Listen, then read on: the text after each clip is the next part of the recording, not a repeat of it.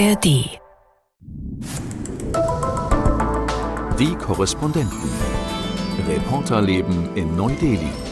In Indien wird man in die Kaste hineingeboren und bleibt dann auch sein Leben lang in der Kaste. Das ist eine sehr, sehr, sehr feine Abstufung. Ein Podcast von NDR Info. Hallo und Namaste, schön, dass ihr wieder dabei seid. Und wenn ihr schon den Hintergrund hört, dann wisst ihr, wir sind woanders. Und wir, das sind erstmal Matthias, Franziska? Peter, and what's your name? Bhavya. Wir sind, wo sind wir denn? Matthias, du weißt es am besten. wir sind hier im Rashtriya Dalit Pernastal, also dem National Dalit Inspiration Place. Also letztendlich kann man diesen Park auch Hati Park, also Elefantenpark nennen. Ich glaube, du erkennst es auch schon ganz gut, warum.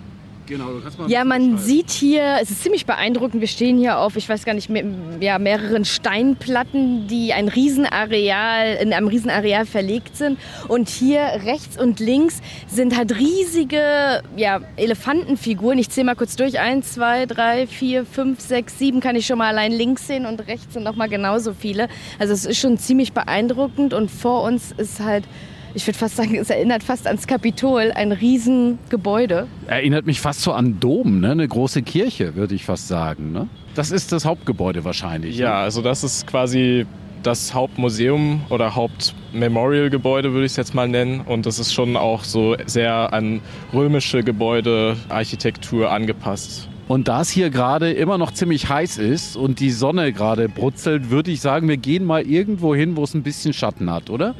So, wir haben uns jetzt gerade einen Platz gesucht hier am Rande dieses Tempels und sitzen jetzt etwas erhöht, schauen auf die Elefanten runter, auf den Garten, auf den Rasen. Es sieht alles sehr gepflegt aus und auch auf die Hochhäuser von Neuda. Und ich glaube, Matthias, du musst uns erstmal erzählen, wo wir hier genau sind. Hier ist auf jeden Fall das große IT-Zentrum von Delhi. Also man sieht auch ne, mit der Skyline hier, die sich so langsam entwickelt.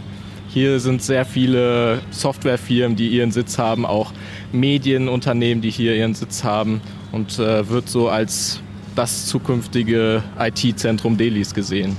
Genau, und hier mittendrin ist dieser Park mit diesem Tempel. Was macht der hier? Der sieht ja irgendwie auch so wie so ein bisschen wie so ein Fremdkörper, ne?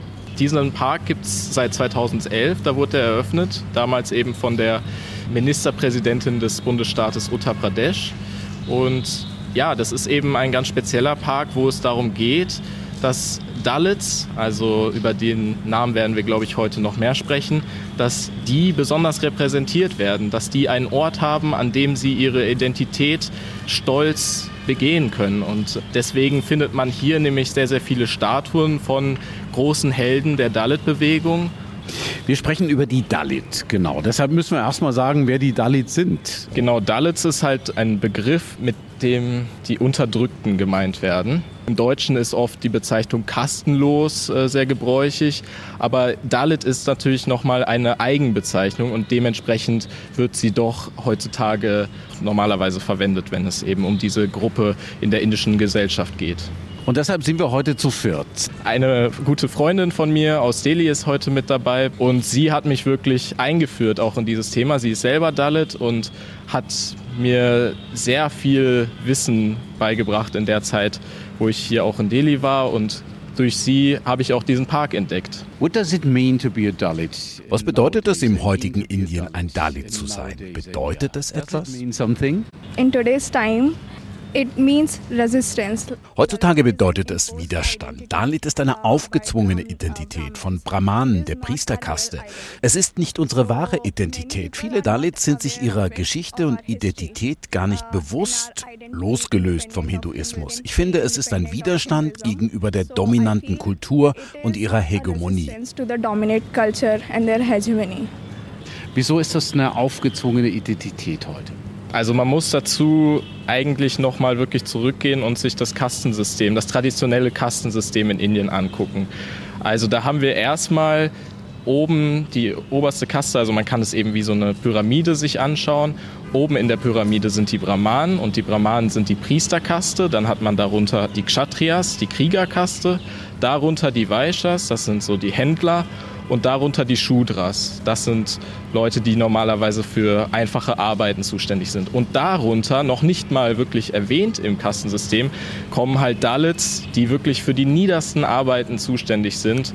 Irgendwie, wenn es vor allem darum geht, Toiletten zu säubern mit ihren eigenen Händen. Dann hat man noch die Tribals, also die Stammesangehörigen aus Indien, die beide sehr hart diskriminiert werden und die Dalits haben sich jetzt natürlich ihre Identität nicht selber ausgesucht, sondern das ist natürlich ein langer Prozess. Dieses Kastensystem gibt es schon seit über 3000 Jahren in der indischen Gesellschaft. Hier muss man natürlich auch sagen, dass das auf lange Zeit gewachsen ist und man muss natürlich auch sagen, dass es wirklich sehr komplex ist. Also man muss sich auch zum Beispiel anschauen, dass es nicht nur die, also die vier Hauptkasten gibt, dann die Dalits darunter, sondern es gibt auch noch Unterkasten, Subkasten und dann wird es wirklich mega komplex, weil eigentlich jeder Ort in Indien, jede Region nochmal eine eigene Kaste hat. Das ist super spannend. Das ist aber auch super komplex, wie du es gesagt hast. Wir müssen, glaube ich, erstmal so ein bisschen einen Überblick bekommen. Du hast dich auch schon damit beschäftigt, äh, Franziska. Wie würdest du es erklären? So, wie viel sind das überhaupt? Wie viele Dalits gibt es in Indien? Genau, Matthias hat ja gesagt, dass im, zumindest im traditionellen Kastensystem sie ganz, ganz unten stehen. Und man kriegt ja so ein bisschen den Eindruck, wenn man das hört, das wäre nur eine kleine Gruppe. Aber das sind tatsächlich rund 300 Millionen Inderinnen und Inder, die dieser Kaste angehören. Und das macht ja ein Viertel der Bevölkerung aus, also einen ganz gewaltigen Teil. Und äh, wir hatten vorhin auch schon darüber gesprochen, weil in Deutschland hat man ja oft den Gedanken, ach, dieses Kastensystem, ja, hat man schon mal von gehört, aber das gibt es doch gar nicht mehr in Indien. Oder Matthias, damit bist du ja auch schon oft konfrontiert worden. Wie macht sich das dann so im Alltag bemerkbar, das Kastensystem? Ja, also es ist wirklich sehr spannend, weil das erste Mal, als ich nach Indien gekommen bin und wenn man dann nur sich auf Englisch mit den Leuten unterhalten kann, dann ist es oft so, dass einem gesagt wird, ja, das existiert doch gar nicht mehr und wo siehst du denn das Kastensystem? Aber man merkt dann nach gewisser Zeit, je mehr man sich mit der Region beschäftigt, dass es natürlich eine gewisse Elite ist, mit der man sich hier auf Englisch unterhalten kann. Und die haben natürlich auch ein gewisses Interesse daran, zu sagen, nee, also Diskriminierung im Kastensystem in Indien, sowas kennen wir nicht. Und wenn man dann genauer hinschaut, wenn man mal Leute fragt, die eben Arbeiten verrichten, die vielleicht ja nicht so in der Elite anzusiedeln sind, dann merkt man schon sehr, sehr schnell, dass es hier nämlich eigentlich ja, eine gesellschaftliche Struktur gibt, wo eben schlechtere Arbeiten immer bei den unteren Kasten landen. Und äh, dementsprechend ist das etwas, was doch schnell ins Auge fällt. Aber natürlich auch, wenn man schon nur die Zeitung aufmacht in Indien, dann findet man die Seite mit den Hochzeitsanzeigen und die sind alle genau nach Kasten sortiert. Und dann fängt man natürlich an und merkt auf einmal, tut sich eine ganz neue Welt auf, weil das ist wirklich etwas, was man so als Westler in Indien zuerst nicht erkennt und dann merkt, okay, hier ist ja doch viel mehr hinter den Kulissen auf einmal. How do you deal with being in a certain Wie gehst du damit um, einer gewissen Gruppe anzugehören? Ist es wichtig für dein Leben? Ist es wichtig für deine Arbeit, deine Bildung? Oder sagst du einfach, das wurde mir aufgezwungen und ich ignoriere es? And I'll ignore it. Uh, Ich fühle mich oft entfremdet. Wenn man sich mal seiner Situation bewusst ist, dann merkt man, man muss sich wehren. Man muss seine Freunde darauf aufmerksam machen. Ich hatte mal ein Gespräch mit meiner besten Freundin aus einer privilegierten Kaste. Und ich dachte, wenn ich ihr erkläre, warum Reservierungen, also Quoten für Dalits wichtig sind, dass sie mich dann unterstützt. Wie es auch andere aus privilegierten Kasten gegenüber diskriminierten Kasten tun. Also habe ich drei Stunden mit ihr telefoniert. Doch sie hat mich immer noch nicht verstanden. Für mich war es wichtig, für sie nicht. Unsere Freundschaft hat sich bis jetzt nicht mehr davon erholt. Meine Erfahrung ist es, ich entfremde mich von meiner Umgebung. Ich leiste Widerstand, ich wehre mich und ich fühle auch, dass es meine Pflicht ist, andere aufzuklären über das Kastensystem, weil die Mehrheit meiner Community sich noch nicht einmal gute Bildung leisten kann. So ein Monument wie hier, so ein Denkmal, das ist ein Weg, um ein Bewusstsein für Kastendiskriminierung zu schaffen. so this monuments culture is a means to create that consciousness.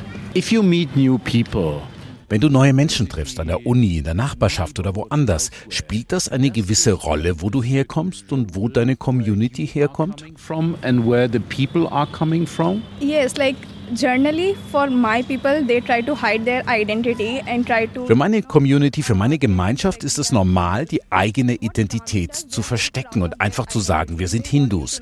Die Priesterkaste, die Brahmanen, die sind sehr stolz auf ihre Identität und sie zeigen dir auch, dass sie Brahmanen sind. Aber bei unterdrückten Kasten, die tun häufig so, als seien sie ganz normale Hindus. Und sie versuchen es eben so gut wie möglich zu verstecken, aus welcher Kaste sie kommen. Aber dennoch gibt es viele Wege, ihre Kaste zu erkennen. Nicht jeder übrigens versucht sich zu wehren. Manche versuchen sich eher zu hinduisieren, um akzeptiert zu werden und ein Gefühl der Zugehörigkeit zu bekommen. Das aber wird niemals passieren. which never going to happen. Jetzt gibt es ja für Menschen verschiedener Kasten und gerade für Dalits ganz viele Quoten, will ich mal sagen, ne? Reservierungen. Hast du es mal vorhin im Vorgespräch genannt, Matthias. Was ist es genau und wo gibt es das? Das gibt es tatsächlich indienweit und diese Reservierungen sind unterschiedlich. Seit 1947 der Unabhängigkeit Indiens gibt es die für Dalits, also 15 Prozent für Dalits, 8,5 Prozent für Adivasis und seit 1993 gibt es auch jetzt Quoten für ähm, OBCs, also andere Kasten, die auch diskriminiert werden. Man muss also wirklich das äh, mal hervorheben. Es gibt also insgesamt 60 Prozent der Plätze in den Unis und auch im öffentlichen Dienst, die eben reserviert sind. Dazu gibt es jetzt nämlich nochmal 10 Prozent, eine Quote, die von der BJP eingeführt wurde neulich.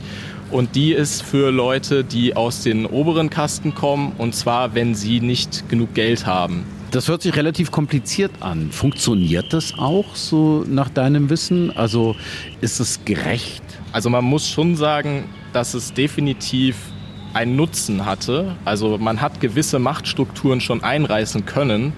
Man muss auch sagen, dass zum Beispiel diese Bewegung der äh, BSP, also dieser, äh, diese Partei, die Mayavati hier äh, repräsentiert, mit diesem Park auch, ähm, diese Bewegung konnte letztendlich nur entstehen, weil es auch Reservierungen gab, weil eben Dalits auch in größere Machtpositionen gekommen sind.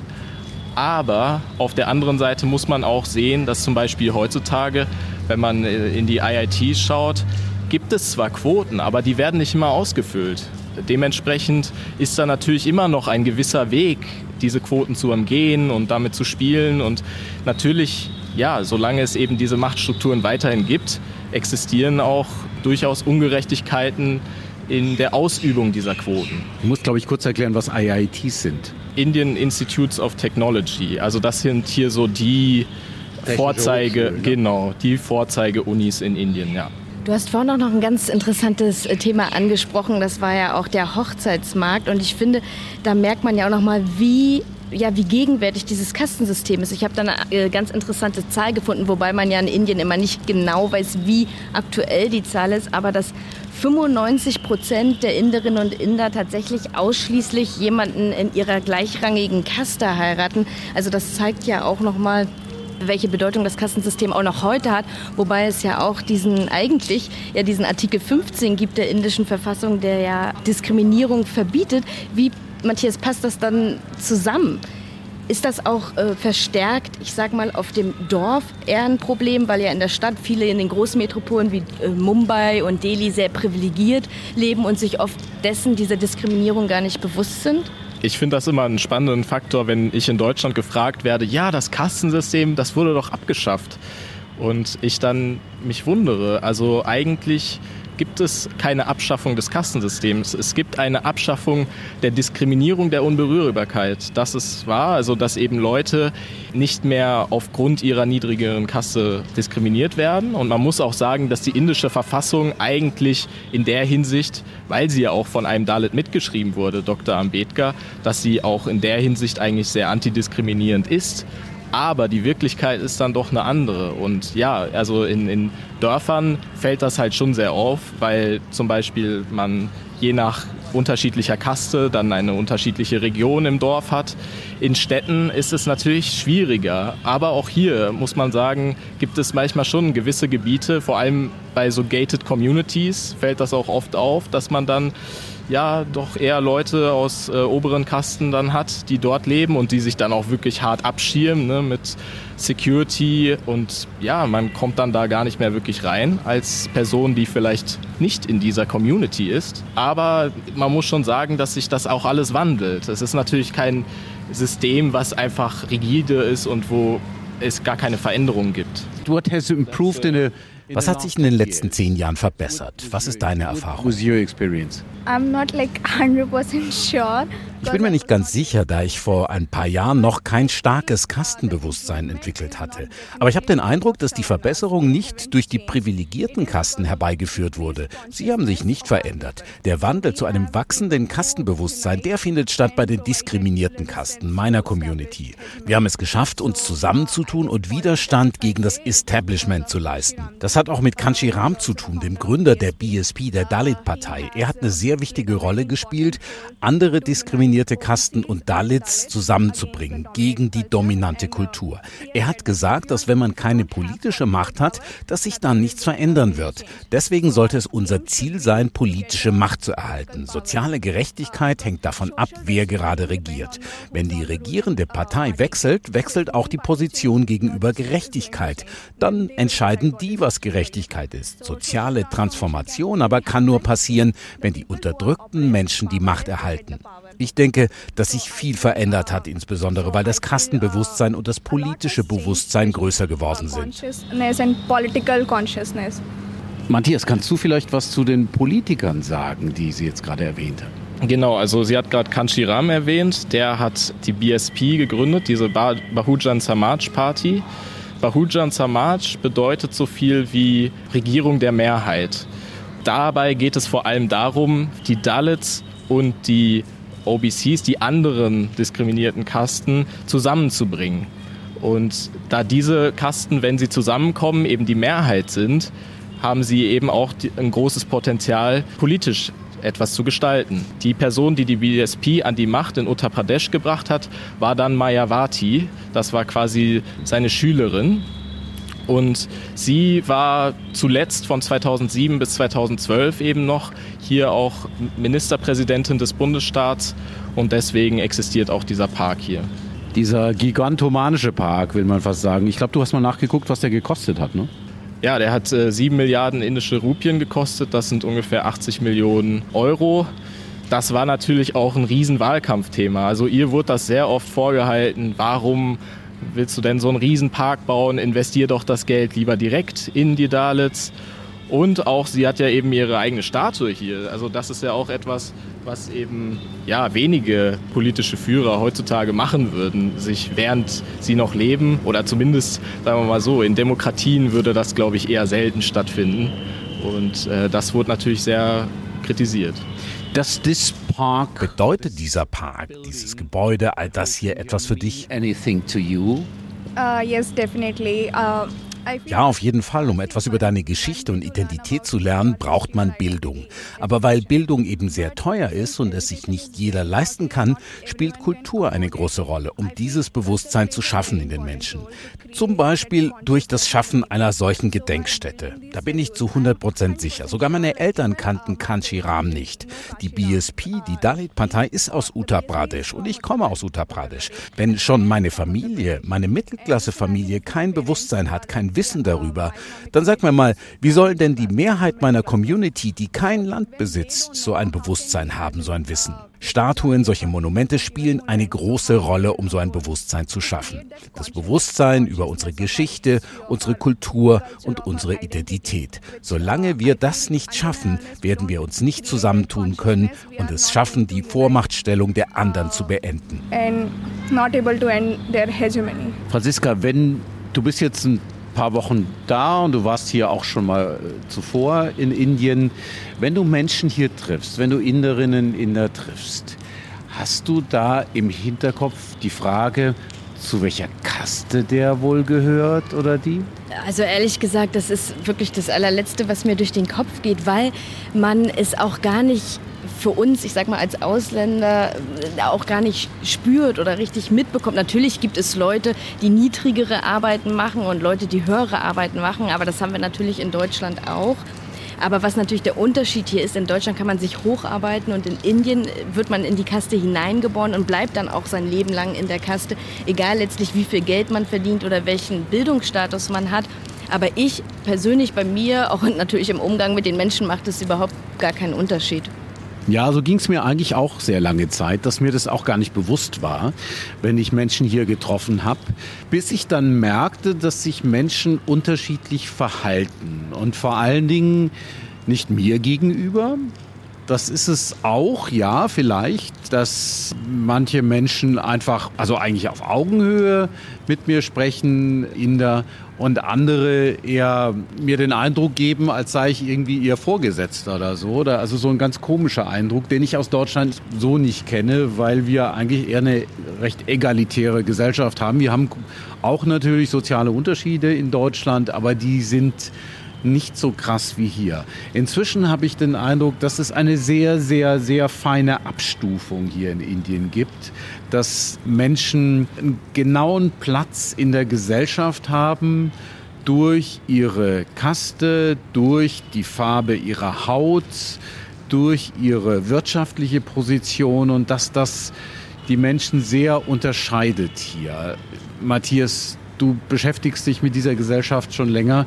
Trifft es zu? Also der Eindruck, den ich so habe? Ja, auf jeden Fall. Also es gibt hier schon sehr, sehr viele Abstufungen. Das habe ich ja auch gerade mit den Unterkasten erwähnt. Es ist auch je nach Bundesstaat eben nochmal eine andere Dynamik, die dann mit reinspielt. Dann können dann irgendwie auch untere Kasten mal in einer dominanteren Position sein.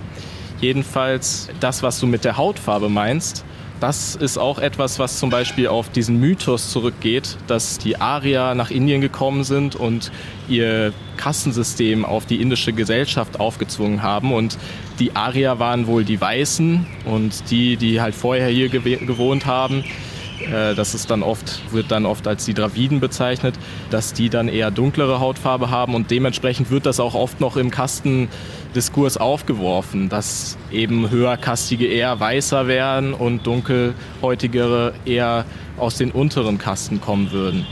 Man muss natürlich sehr vorsichtig sein. Also das ist auch nicht so einfach zu formulieren. Es gibt natürlich auch eben höherkastige, die sehr dunkelhäutig sind.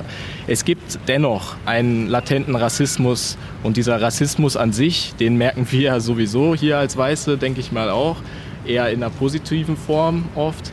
Aber ja. Es gibt hier auf jeden Fall einen starken Rassismus basierend auf der Hautfarbe, ja. What are your experience Was sind deine Erfahrungen zum Rassismus hier? Es ist ja nicht nur das Kastensystem. Es scheint uns ähnlich wie Rassismus zu sein, was hier stattfindet. Ist es das? Racism, isn't it? It is like racism, but racism and casteism is like very different because Es ist etwas wie Rassismus, aber Rassismus und Kastendiskriminierung sind sehr unterschiedlich, denn im Kastensystem haben wir multiple Hierarchien. Es ist eine abgestufte Ungleichheit. Rassismus dagegen ist einfach nur Ungleichheit. Einer ist weiß und der andere ist schwarz. Aber im Kastensystem steht der eine über dem anderen, jedoch wieder unter anderen. Kshatriyas zum Beispiel sind unter den Brahmanen, also ungleich, aber sie sind über den Vashyas und Shudras, den Dalits. Ich finde, dass beides zu vergleichen ist theoretisch gesehen nicht in Ordnung. Es gibt aber eine gewisse Gemeinsamkeit, weil wir alle unterdrückt werden. Die Frage ist, welche Bedeutung hat eigentlich dieses Kastensystem für Indien? Also das ist etwas, was ich mich immer wieder frage. Es benachteiligt Menschen, es diskriminiert Menschen, es gibt diese Diskriminierung immer noch, auch wenn sie in der Verfassung eigentlich durch die Verfassung verboten ist. Aber was bedeutet das für die Gesellschaft? Ich habe manchmal auch den Eindruck, dieses Kastensystem zusammen mit der Religion im Hinduismus hat einen extrem stabilisierenden Einfluss auf diese Gesellschaft. Was ist dein Eindruck, Matthias? Also ich finde, dass das Kastensystem die indische Gesellschaft wirklich komplett durchdrängt. Also man braucht eine Weile eben als Westler das zu merken, aber wenn man sich zum Beispiel nur das Essen hier anguckt, ne, man hat hier eben oft die Unterteilung in vegetarisches Essen und nicht vegetarisches Essen. Und vegetarisches Essen ist oft eben etwas, was dem nicht vegetarischen Essen als besser dargestellt wird.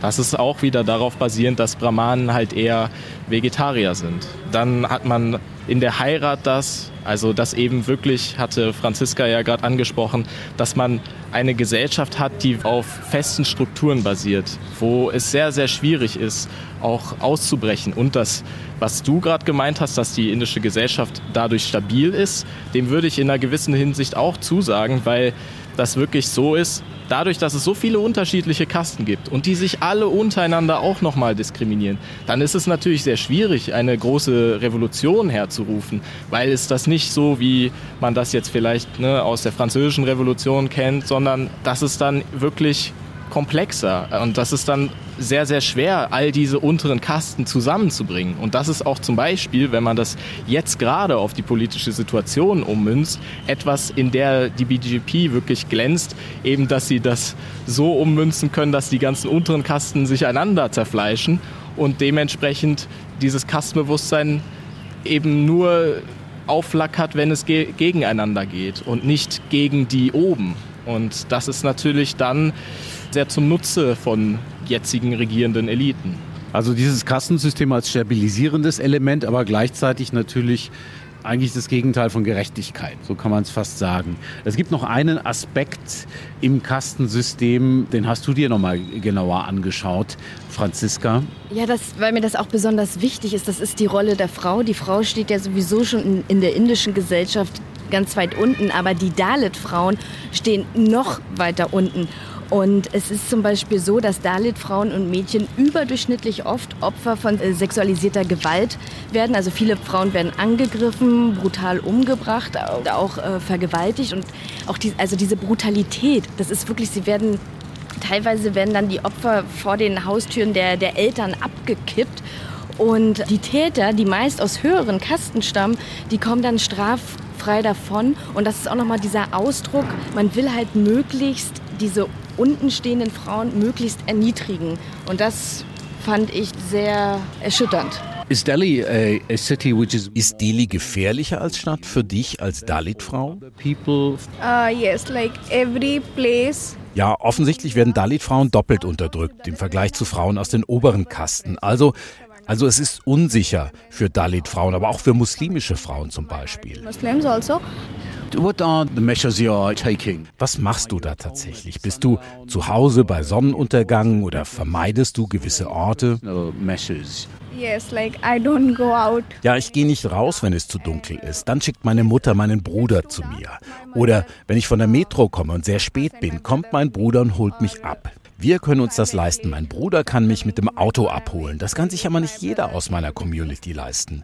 Sie erlauben dann einfach ihren Frauen nicht mehr rauszugehen. Viele denken, dass ärmere Leute eher konservativ sind, aber ich denke, dass es gar nicht darum geht, konservativ zu sein, sondern oft ist es einfach aus Vorsicht, weil sie eben nicht die Privilegien haben, ihren Frauen eine bessere Sicherheit zu geben. Also ist es für sie die einzige Option, dass sie zu Hause bleiben müssen. Würden wir jetzt alles besprechen wollen zum Thema Dalit, dann würden wir hier wahrscheinlich zwei Stunden sitzen. So lange können wir den Podcast leider dann doch nicht machen. Deshalb versuchen wir in der üblichen Länge zu bleiben. Wir müssen euch noch was sagen. Wenn, wenn ihr regelmäßig unseren Instagram-Account besucht, dann werdet ihr das wahrscheinlich auch schon gesehen haben. Den werden wir in ein paar Tagen schließen, schließen müssen. Das Ganze ist eine Entscheidung der ARD, der Intendantinnen und der Intendanten. Es geht darum, die Social-Media-Accounts der ARD zu reduzieren, es übersichtlicher zu machen und auch einzelne Marken zu stärken. Und da geht es konkret darum, den Weltspiegel zu stärken, den ihr wahrscheinlich alle kennt, als Fernsehsendung, als spannendes Auslandsmagazin, als digitale Marke seit einigen Jahren. Und bei dieser Marke werdet ihr unsere Inhalte dann auch wiederfinden. Dass wir jetzt unseren eigenen Account, wie die anderen Studios auch schließen müssen. Da schlagen natürlich zwei Herzen in unserer Brust. Wir sind da auch ein bisschen traurig, aber ich glaube, wir können schon nachvollziehen, warum das gemacht wird. Und ganz, ganz wichtig, wir ziehen uns nicht aus Südasien zurück. Wir bleiben hier in alter Stärke mit vier Korrespondentinnen und Korrespondenten, Radio, Fernsehen, Online. Wir machen da alles.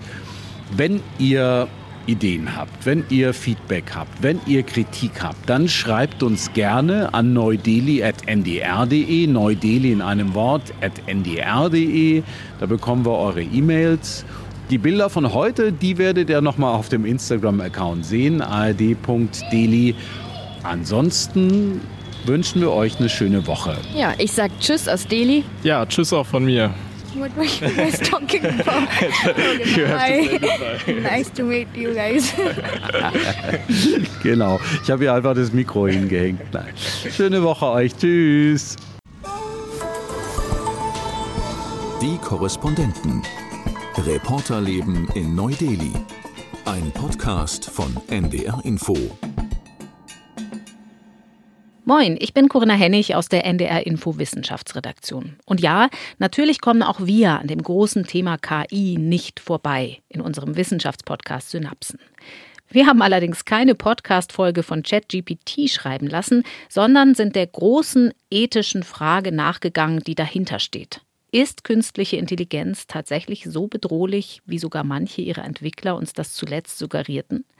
Unser Autor hat mit Forschenden gesprochen, die KI-Systeme analysieren und kategorisieren. Und sie sagen, von einer starken KI wie in Science-Fiction-Filmen sind wir noch ein ganzes Stück entfernt. Trotzdem, es gibt dringend Bedarf, die rasante Entwicklung gesetzlich zu regulieren. Worauf es dabei ankommt, inwiefern Medienpädagogen jetzt massiv gefordert sind und was all das zum Beispiel mit der Entwicklung von Antibiotika zu tun hat, das besprechen wir in der neuesten Synapsenfolge. Sie ist zu finden in der ARD Audiothek und heißt Keine Angst vor künstlicher Intelligenz